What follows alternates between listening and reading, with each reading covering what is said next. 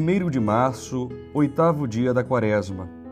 E eu, Padre Jonathan de Jesus, me coloco ao seu lado para caminharmos juntos nesta estrada rumo ao céu, meditando a palavra de Deus no cotidiano do nosso existir e peregrinar.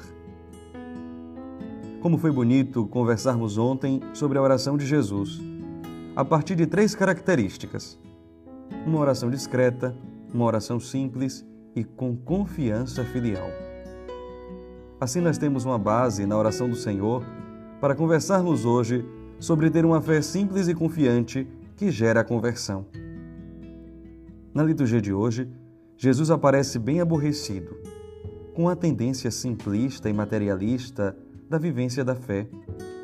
Os sinais espetaculosos, repletos de teatradas, uma fé mágica, pautada na necessidade de milagres e sinais espetaculares, irrita o Senhor. João, em seu evangelho, relata a multidão perguntando a Jesus: Que sinal realizas para que vejamos e creiamos em ti? Que obra fazes? Jesus já havia notado essa fé de interesses e já havia alertado a multidão que tinha ido atrás dele após a multiplicação dos pães, dizendo: Pois me procurais, não porque vistes sinais, mas porque comestes pães e vos saciastes. Com isso, não se quer dizer que os milagres, os sinais não são importantes. São sim, e o Senhor os realiza.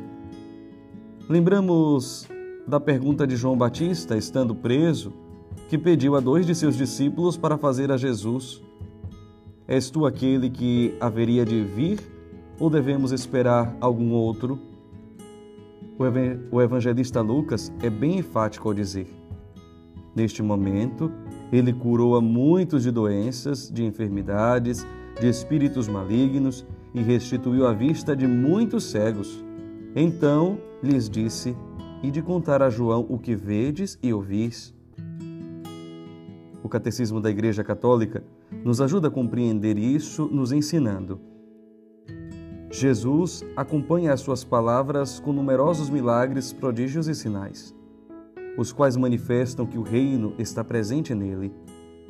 Comprovam que ele é o Messias anunciado.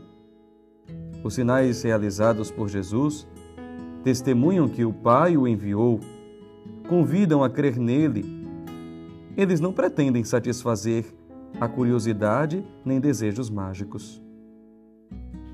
E aqui está a resposta do que o Senhor nos, quer nos dizer na liturgia de hoje. O convite de Jonas é o da conversão, da mudança de mentalidade, de posturas, inclusive do modo de viver a fé e a espiritualidade.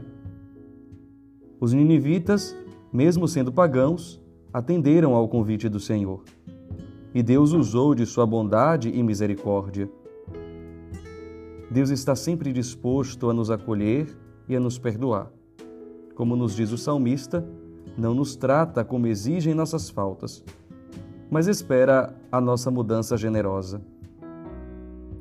Já o povo de Israel, que conhecia toda a promessa, foi resistente e indiferente no convite de Jesus, que nos disse o Papa Francisco, é o rosto da misericórdia do Pai, e não creram nele criaram uma caricatura de Deus e não o queriam, queriam somente o Deus da satisfação dos seus próprios desejos. Por isso Jesus disse: Esta geração é uma geração má. Jesus disse que é o único sinal necessário. Ele é maior que Jonas. O que mais precisamos para confiar nele? Infelizmente, somos acometidos pelo mesmo vírus espiritual que acometeu o povo de Israel, o da incredulidade. Pois não queremos o caminho novo proposto pelo Senhor, o da conversão.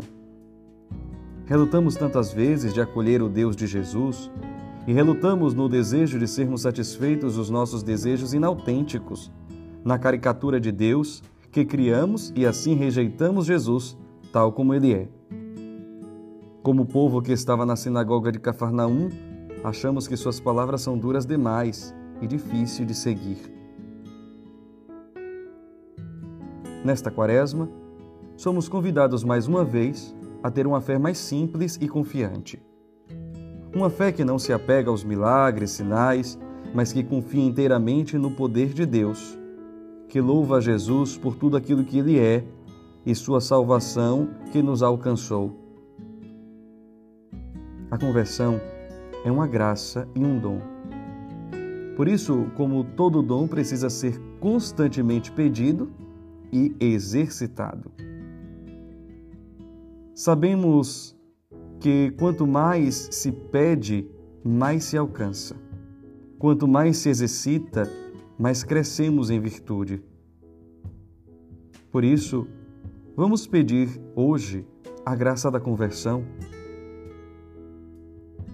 Peçamos a graça da conversão ao Senhor com a oração do beato inglês Henry Nouwen.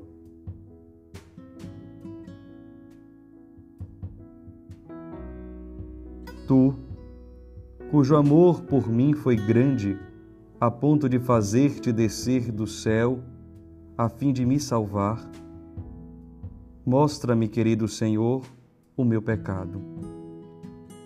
Mostra-me a minha indignidade. Ensina-me a arrepender-me sinceramente. Perdoa-me na tua misericórdia. Eu te peço, meu querido Salvador, que tomes posse da minha pessoa. Só o teu perdão pode fazê-lo.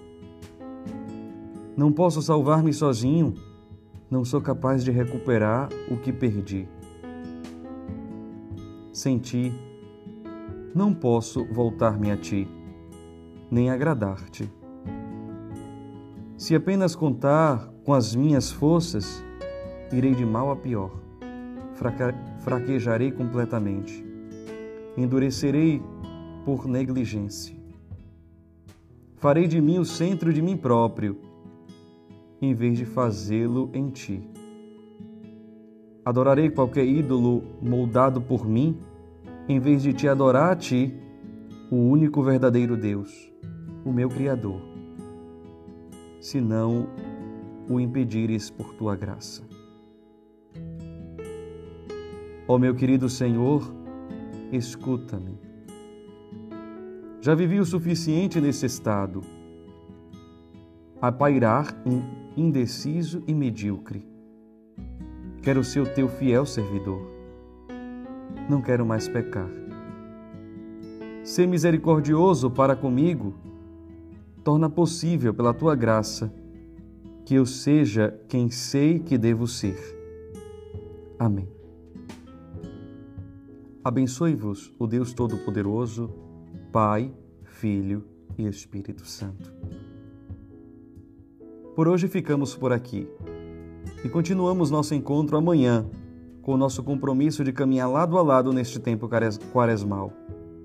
Lembremos que o Senhor nos chama e que nos quer e está sempre de braços abertos para nos acolher. Lembremos, só Ele, o Senhor, nos basta. Maria, refúgio dos pecadores, rogai por nós.